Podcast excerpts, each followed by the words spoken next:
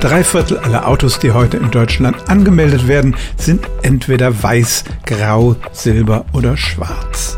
Das ist eine grobe Vereinfachung. Es gibt allein 140 verschiedene Grautöne hier auf dem Markt. Aber es sind eben generell die unbunten Farben.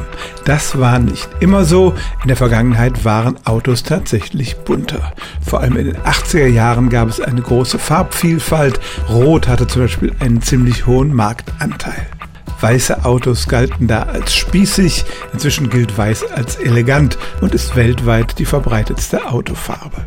Wirklich knallbunte Farben wollen die Kunden heute eigentlich nur bei Cabrios oder Sportwagen, mit denen sie auffallen wollen. Ein Argument für eine dezente Farbwahl ist ja auch immer der Wiederverkaufswert. Man hat Angst, dass ein Auto mit einer ungewöhnlichen Farbe nicht so leicht einen Käufer findet.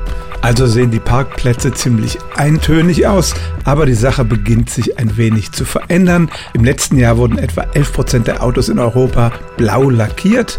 Das gilt als ein neuer edler Farbton und ist weltweit schwer im Kommen. Inzwischen gibt es ja auch eine Menge Autofarben, die sind so raffiniert, da weiß man gar nicht, wie man sie nennen soll. Und es kann durchaus sein, dass da eine neue Farbvielfalt auf die Straße kommt. Tatsächlich aber ist es immer noch so, dass drei Viertel aller Autos unbunte Farben zwischen Weiß und Schwarz haben.